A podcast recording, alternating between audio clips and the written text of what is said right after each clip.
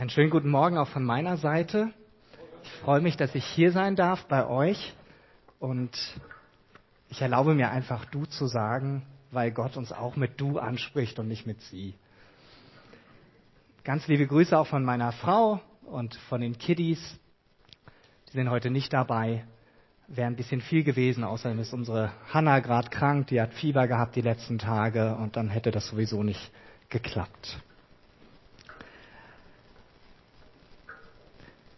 In den letzten Jahren haben wir bei uns in der Gemeinde fast jedes Jahr einen Glaubensgrundkurs durchgeführt.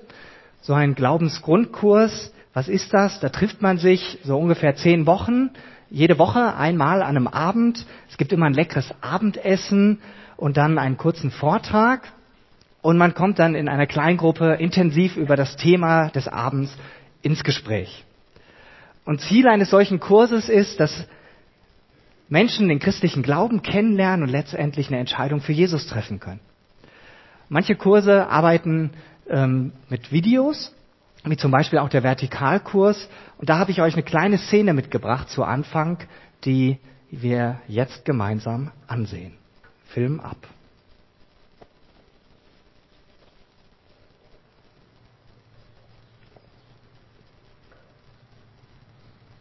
Stell dir mal vor, du sitzt im Zirkus.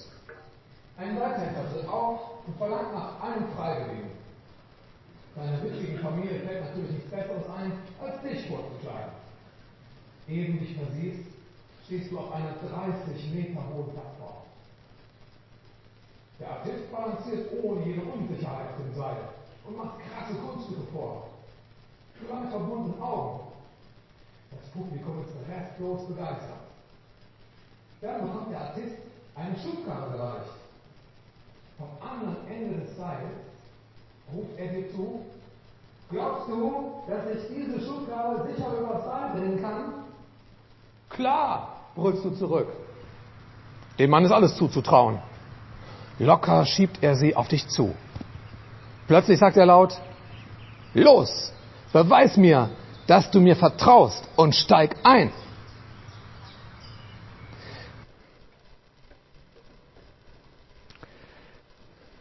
Soweit der Clip. Glauben heißt Vertrauen. Und in diesem Video wurde gerade dieses Beispiel erzählt von dem Artisten mit der Schubkarre. Und Glauben heißt hier in diesem Beispiel Vertrauen, dass der Artist sein Handwerk beherrscht und dass man praktisch darin vertraut, indem man in diese Schubkarre einsteigt und sich 30 Meter über dem Erdboden von dem Artisten über das Seil schieben lässt. Und man vertraut dabei darauf, dass man eben nicht runterfällt, sondern sicher an der anderen Seite ankommt. Glauben ist also nicht einfach nur ein Lippenbekenntnis. Das fällt den meisten ja noch sehr leicht, zu sagen, ja, natürlich schaffst du das, darüber zu gehen. Ich sitze ja nicht drin. Glauben heißt hier, ganz aktiv Vertrauen zu wagen und sich auf etwas einzulassen. Das gilt genauso für den Glauben an Jesus Christus. Wir haben keine sichtbare Sicherheit in der Hand, kein Netz, keinen doppelten Boden. Wir können Jesus nicht anfassen oder mit unseren menschlichen Augen sehen.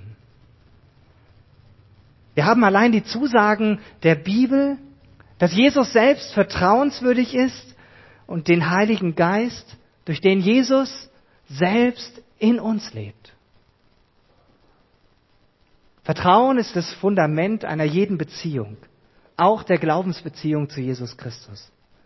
Nur wer Vertrauen wagt, der kann auch erfahren und erleben, wie der Glaube tatsächlich trägt. Unser Bibeltext heute, der ermutigt uns genau dieses Vertrauen zu wagen.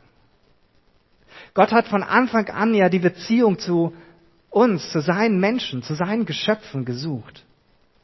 Und das ganze Alte Testament ist voll von Geschichten, in denen Gott einzelne Menschen anspricht und sie einlädt und sogar auffordert, sich auf ihn einzulassen, ihm zu vertrauen. Und der Autor des Hebräerbriefes der nennt uns im Kapitel 11 eine ganze Reihe solcher Beispiele, wie andere Menschen zur Zeit des Alten Testaments Gott vertraut haben. Vers 39 lese ich nochmal vor. In diesem Vertrauen haben unsere Vorfahren gelebt und dafür bei Gott Anerkennung gefunden, heißt es da. Wie sah dieses Vertrauen in Gottes unsichtbare Wirklichkeit aus? Zum Beispiel Noah, der baute auf trockenem Land ein großes Schiff, weil Gott es ihm sagte. Er baute diese Arche, obwohl die Leute ihn auslachten, obwohl die vorausgesagte Katastrophe noch lange nicht eingetroffen war, baute er dieses Schiff. In dieser Arche wurde er mit seiner ganzen Familie schließlich gerettet, als Jahre später die große Flut kam. Oder Abraham gehorchte Gott, als er ihn rief. Er brach auf in ein Land, das er nicht kannte, wo Gott ihm gesagt hatte, er würde ihn hinführen. Und er verließ dafür seine Heimat in Mesopotamien, ohne zu wissen, wohin er kommen würde. Oder nochmal Abraham und Sarah.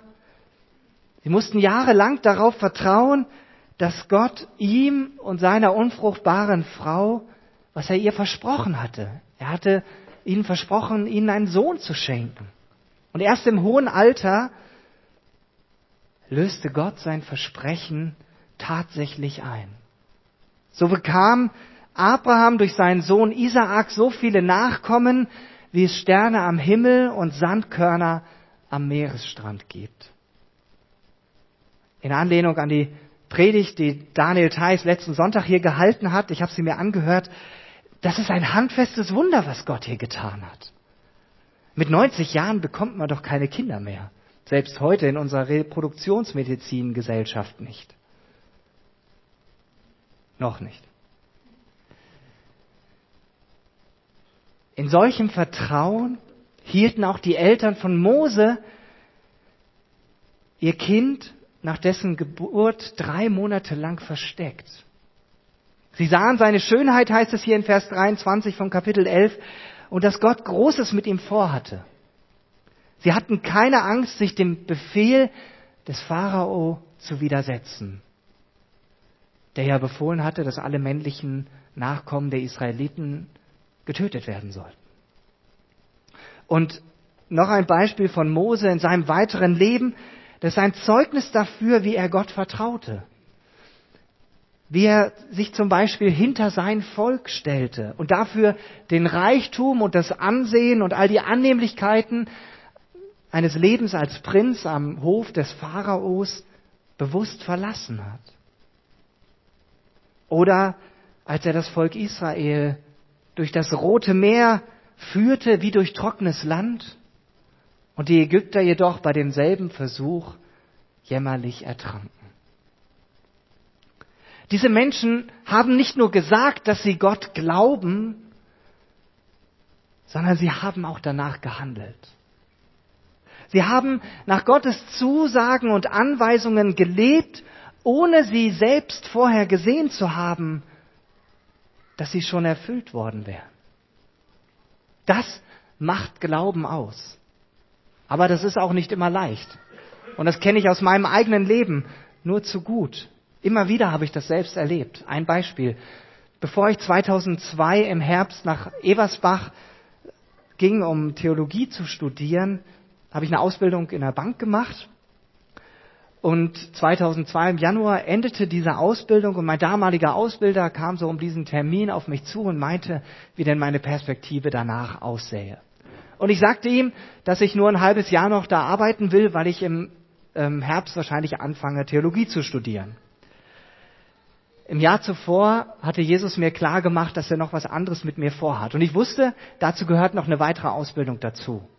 Und dann habe ich mir verschiedene Sachen angesehen, aber das dauerte noch, bis ich Klarheit darüber hatte, wo es denn tatsächlich hinging. Und als mein Ausbilder mich fragte, wusste ich noch nicht, wo dieses Studium sein würde. Ich wusste nur, dass es kommen würde. Ich hatte innerlich die Gewissheit, Jesus wird mich führen. Und es dauerte tatsächlich noch ein paar Monate, bis endgültig klar war, wo es hinging. Und die Kollegen, die wussten das auch schon, dass ich ja nicht, äh, dass ich nur befristet noch da bin. Und sie fragten auch immer wieder aus Interesse nach. Und ich konnte ihnen noch keine Antwort geben. Und in dieser Zeit lief ich sozusagen auf dem Wasser. Wusste noch nicht, wo es genau hingeht. Aber in meinem Herzen hatte ich die Gewissheit, Jesus hat mich berufen und er wird auch zur rechten Zeit alle Wege ebnen. Und trotzdem waren diese Monate, wo ich nicht genau wusste, wie das werden wird, war das eine gewisse Spannung, damit zu leben. Letztlich war dann klar, dass ich nicht nach Gießen gehen würde, das hatte ich mir auch angeschaut, sondern nach Eversbach. Zurück zum Hebräerbrief.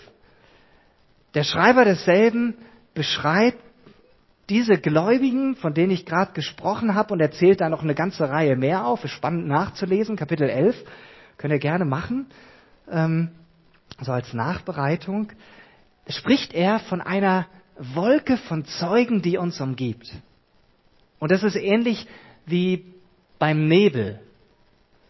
Seht ihr dieses Bild, diese Person, die in den Nebel hineingeht und Nebel besteht ja aus ganz vielen feinen Wassertröpfchen. Wenn man da durchgeht, man merkt die kaum, aber sie umgeben einen. Und jedes Tröpfchen in diesem Nebel könnte solch einen Gläubigen darstellen. Und es sind quasi unzählige, die uns schon vorausgegangen sind. Und die, die uns einhüllen wie einen Nebel. Wie stark ist dein Vertrauen in diesen unsichtbaren, aber real erfahrbaren Gott. Und wann hast du zuletzt erlebt, dass es sich lohnt, ihm tatsächlich zu vertrauen?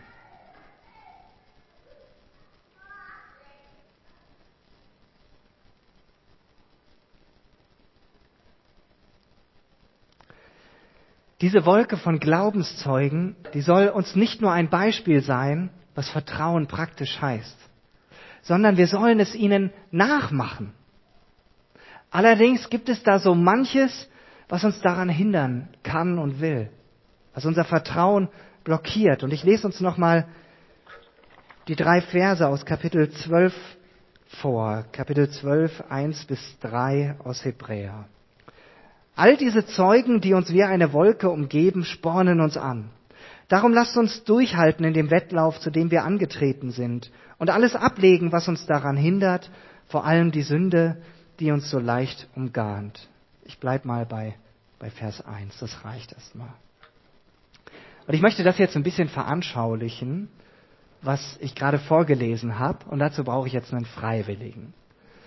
Keine Angst, es tut nicht weh, es wird auch nicht peinlich, man bräuchte nur ein bisschen starken Rücken. Und wenn es keinen Freiwilligen gibt, habe ich schon einen. Ich durfte ja eure Gemeindeleitung schon kennenlernen und Daniel, deshalb musst du jetzt nach vorne. Ne?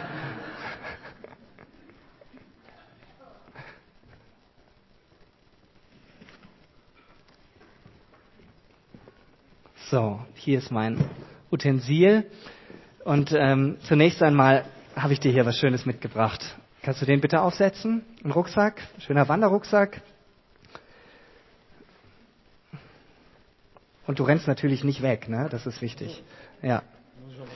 Du musst hier stehen bleiben. Genau. Also erstmal finde ich es klasse, dass du so mutig bist, aber das weiß ich ja von dir, dass du äh, mit sowas überhaupt keine Probleme hast. Als jungscher Onkel muss man da äh, ordentlich gewappnet sein. Das ist harmlos, genau. Also von daher ähm, Genau. Also, sehr schön. Ja. Du kennst dich auch noch aus, ne? Rucksack richtig einstellen, ne? damit das hier auf dem Becken richtig trägt. Wird nämlich schwer. Ne? Ich kündige das schon mal an. Christsein ist nämlich kein Zuckerschlecken. Christsein ist Kampf. Wir sind uns dessen oft nicht so bewusst. Und als Christen hier in Deutschland geht es uns ja verhältnismäßig nicht nur verhältnismäßig, es geht uns extrem gut. Ja? Wir können unseren Glauben eigentlich locker leicht leben, ohne große Anfeindungen zu erleben. Wenn wir da zu unseren Geschwistern in den Ländern schauen, wo die aktiv verfolgt werden, ist das eine ganz andere Hausnummer. Aber auch für uns gilt, dass Jesus uns nirgends versprochen hat, dass es leicht sei, ihm nachzufolgen. Christsein heißt, sich ganz und gar auf Jesus zu fokussieren, sich auf ihn auszurichten. Und deshalb werden wir im Bibeltext dazu aufgefordert, alles abzulegen, was uns daran hindert und was uns belastet. Und jetzt will ich mal so ein bisschen nennen, was das alles so sein kann. Zum einen können das Sorgen sein, die uns belasten. So, der Karton ist sehr groß, von daher habe ich ein bisschen was drin. Also was kann das sein? Also, es können zum Beispiel Beziehungen sein, die uns belasten. Rein damit. Das kann deine Arbeitssituation sein, die dich belastet.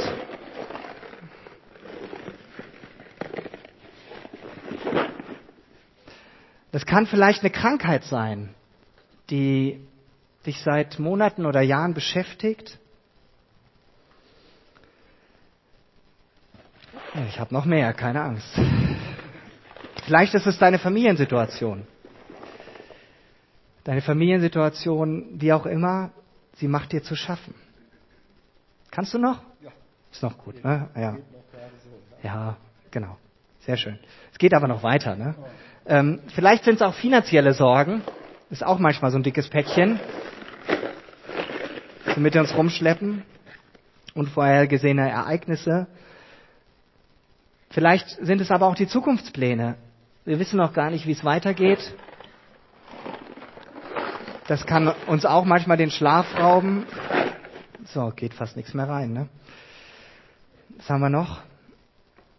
Oder vielleicht irgendetwas, was, was du dir sehnlichst wünschst. Oh, jetzt muss ich mal zumachen, sonst fällt das hier raus. Und, geht noch? Wie ist das jetzt so? Stell dir vor, du würdest jetzt den Rest des Tages bei diesem schönen, leicht warmen Wetter damit rumlaufen. Nein. Nein. Nein. Wie? Wieso? Nein. Okay. Das macht keinen Spaß. Gut. Ähm, und äh, willst du bis zum Ende des Gottesdienstes so stehen bleiben hier? Ich würde mich dann hier vorne hinsetzen vielleicht. Naja, das wäre ja. Rückenlehner unbequem. Okay. Also es kommt ja auch noch mehr dazu. Ne? Es kommt noch mehr dazu. Ähm, Christsein und Jesus-Nachfolge ist immer ein Kampf auch ein Kampf gegen die Sünde. Und zwar ein Leben lang.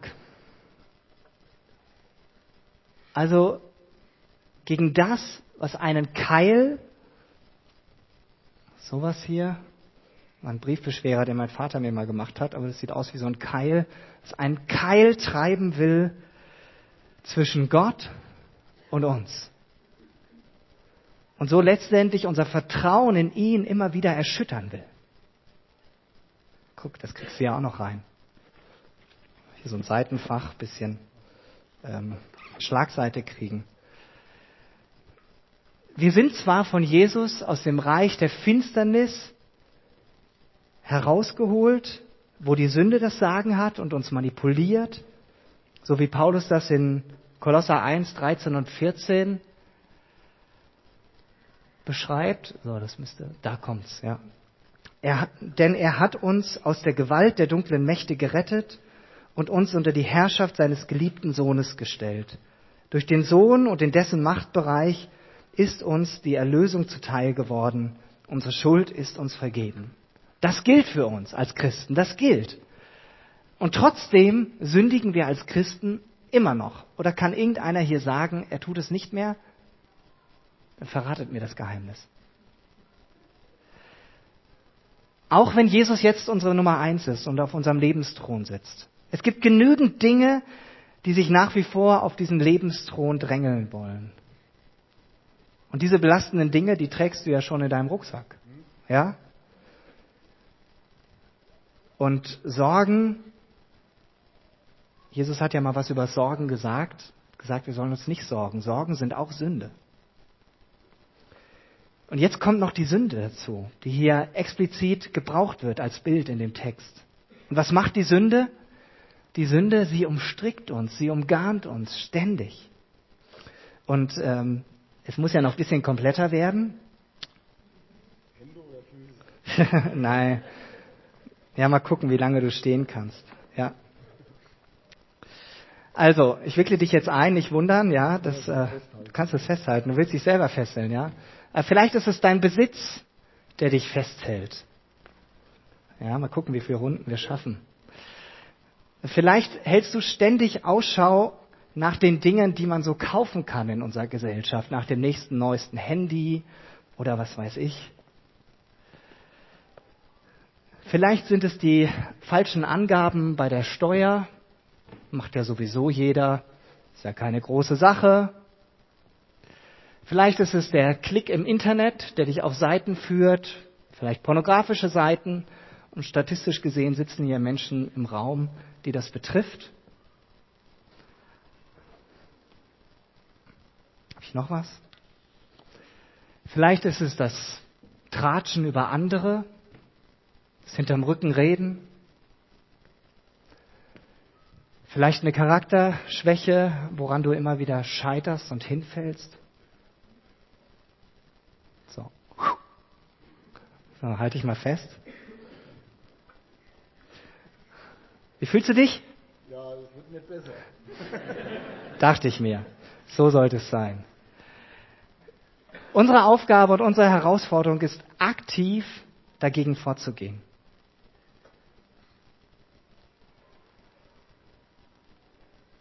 Weil wir zu Jesus gehören, dürfen wir jederzeit mit ihm reden und ihm unsere Sünde bekennen, wenn wir merken, dass da etwas ist, was uns von ihm wegbringen will.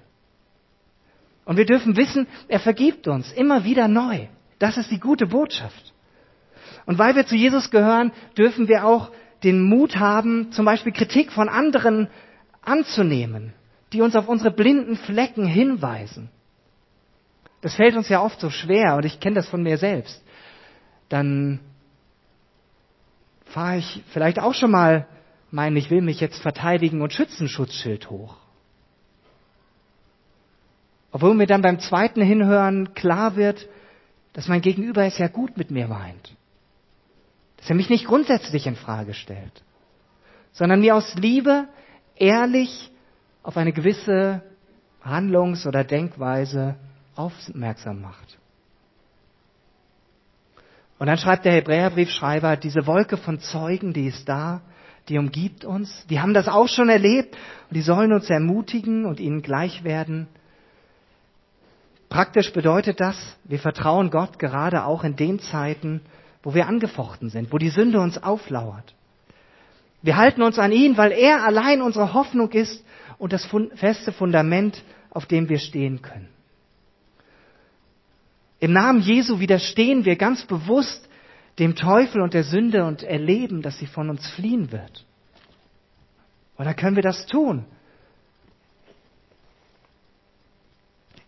Dass wir das durchschneiden. Dass uns das nicht weiter belastet. Du musst ihn noch aufhalten. Nein, jetzt ist vorbei. Ich erlöse dich jetzt von deiner Last, ja? so. Ja. Ist für so eine Tagestour ganz gut, ne? Ja. Guck mal, du hast so einen guten Job gemacht. Gibt's ein kleines Dankeschön. Und einen Applaus, ja? Darfst auch jetzt schon aufmachen, ja? Aber nicht zu laut rascheln, ja, das schürt Neid.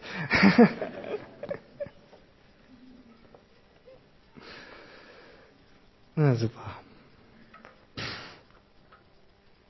Frage ist, was musst du heute am Kreuz von Jesus ablegen?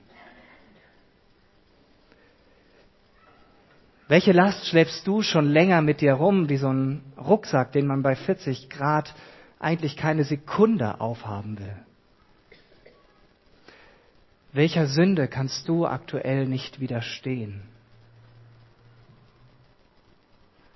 Du kannst nach dem Gottesdienst gerne dir jemanden suchen. Ich glaube, es sind hier genügend Leute, die bereit sind, mit dir zu beten. Du kannst auch gerne auf mich zukommen. Es ist gut, sowas mit jemandem zusammenzutun und ganz bewusst diese Dinge bei Jesus abzulegen. In Gottes Wort lesen wir, bekannter Vers, 1. Petrus 5, Vers 7, überlasst all eure Sorgen Gott, denn er sorgt sich um alles, was euch betrifft. Oder nach Luther, alle eure Sorge werft auf ihn, denn er sorgt für euch. Ich habe vor ein paar Jahren einen wunderbaren Satz gehört, den ich zutiefst bejahen kann. Den habe ich euch auch mitgebracht.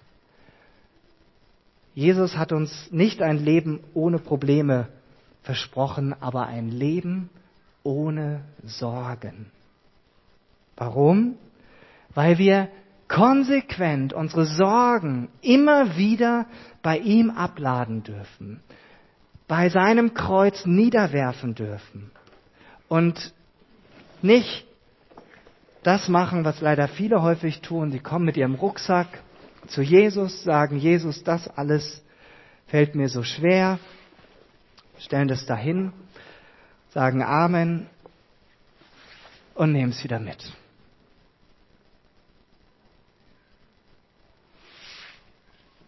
Deshalb, das meint der Vers nicht. Der Vers meint, wir dürfen unsere Sorgen bei ihm wirklich ablegen.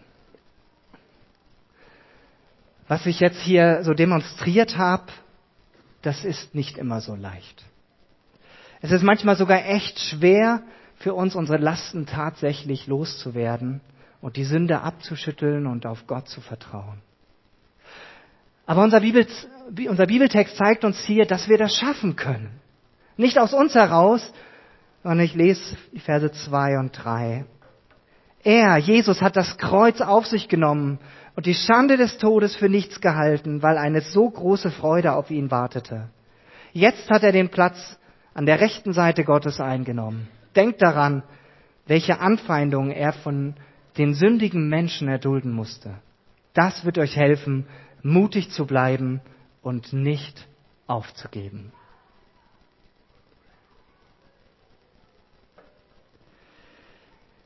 Jesus wird hier als der Anfänger und Vollender unseres Glaubens bezeichnet nach der Luther-Übersetzung. Und das griechische Wort hierfür habe ich euch mitgebracht, Archon, Archeon, heißt Urheber, Begründer, Führer, einer, der in einer Sache den ersten Schritt tut und anderen vorangeht. Jesus ist also so etwas wie ein Vorbild, aber eigentlich noch viel mehr. Er ist derjenige, der uns gezeigt hat, wie Glauben praktisch aussehen kann. Keiner außer Jesus hat für uns das Kreuz erduldet und die Schande für gering geachtet, obwohl er es sich hätte gut gehen lassen können. So ein Kreuz, an dem die hingen, war in etwa so hoch. Ich weiß nicht, ob die Balken vielleicht ein bisschen dünner waren. Ganz schön massiv. Jesus hat das aufgenommen, auf sich genommen für dich und mich. Jesus kam aus Gottes Herrlichkeit, dem schönsten Ort, den wir uns vorstellen können auf dieser Erde und noch viel, viel schöner. Aus seinem Leben in Fülle stieg er hinab von seinem Thron und er wurde Mensch. Er hatte den Auftrag, den Weg zu Gott für uns sündige Menschen frei zu machen und führte diesen Auftrag bis zum Schluss durch. Jesus wusste, was auf ihn zukam. Er hat seine Freunde, seine Jünger öfter darauf hingewiesen, dass er sterben wird. Auch wenn sie das überhaupt nicht verstehen konnten und gar nicht verstehen wollten. Obwohl er seinen Tod sozusagen vor Augen hatte, begab er sich in diese Gefahr, trotz aller Widrigkeiten und Anfeindung. Obwohl ihm viel Ablehnung von Menschen entgegenschlug und am Ende dieser schreckliche Tod auf ihn wartete, ging er diesen Weg konsequent weiter. Sein Vertrauen in Gottes Plan war, war so groß, dass er das alles auf sich nehmen konnte. Jesus ist aber auch ein Vorbild, indem er jetzt den Platz an der rechten Seite Gottes eingenommen hat. Er zeigt uns, dass es ein Leben nach dem Tod gibt. Dass Gottes Herrlichkeit auf uns wartet, wenn wir Gott vertrauen. Das Leben auf dieser Erde ist nicht das Nonplusultra. Wir haben nur dieses eine Leben und es dient dazu, unser Leben dient dazu, dass wir Jesus kennenlernen. Und durch die Beziehung mit ihm in diesem Leben beginnt bereits im Hier und Jetzt das ewige Leben, so lesen wir das in Johannes 5. Also das Leben in untrennbarer Gemeinschaft mit dem dreieinen Gott. Schon im Hier und Jetzt. Und es setzt sich fort, wenn wir einmal sterben. Und da ist jeder dran. Wenn wir das im Blick behalten, dann ordnen sich unsere Prioritäten im Leben ganz neu.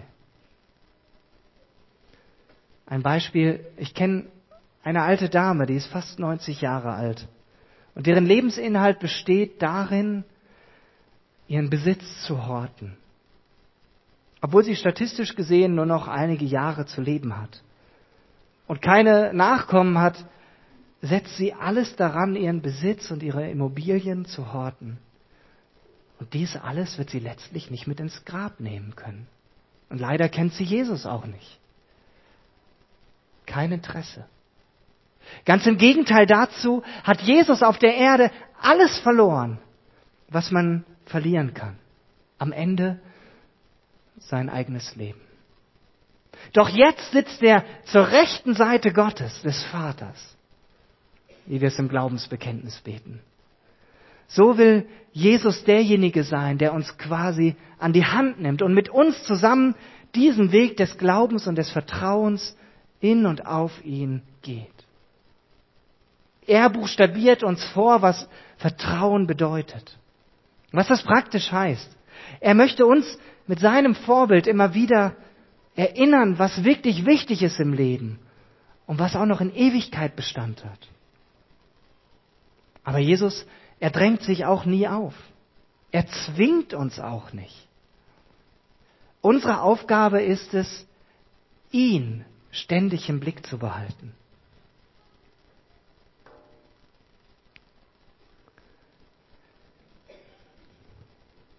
Glauben heißt Gott vertrauen. Auch ohne Netz und doppelten Boden Gottes Zusagen und Anweisungen ernst zu nehmen und sein Leben daran auszurichten. So wie man zwar mutig dem Artisten aus der Geschichte zu Beginn des Films zustimmen kann, zeigt sich echter Mut nur dann, wenn man auch in die Schubkarre einsteigt. Und genauso zeigt sich mutiger Glaube auch erst, wenn wir unser Leben auf Gott ausrichten. Wir haben schon unzählige Menschen aus früheren Zeiten, die haben das erlebt, dass ihr Vertrauen in Gott getragen hat und nicht enttäuscht wurde. Ja, es kommen Schwierigkeiten. Es gibt auch Rückschritte, auch im Leben eines Christen, wie Sorgen und Sünde. Dinge, die uns den Mut rauben wollen und unser Vertrauen zerstören wollen. Doch wir haben Jesus auf unserer Seite. Christus ist mein ganzer Halt, haben wir gerade noch gesungen. Besser noch, wir richten unseren Blick fest auf ihn und können so mutig glauben. Amen. Lass uns beten.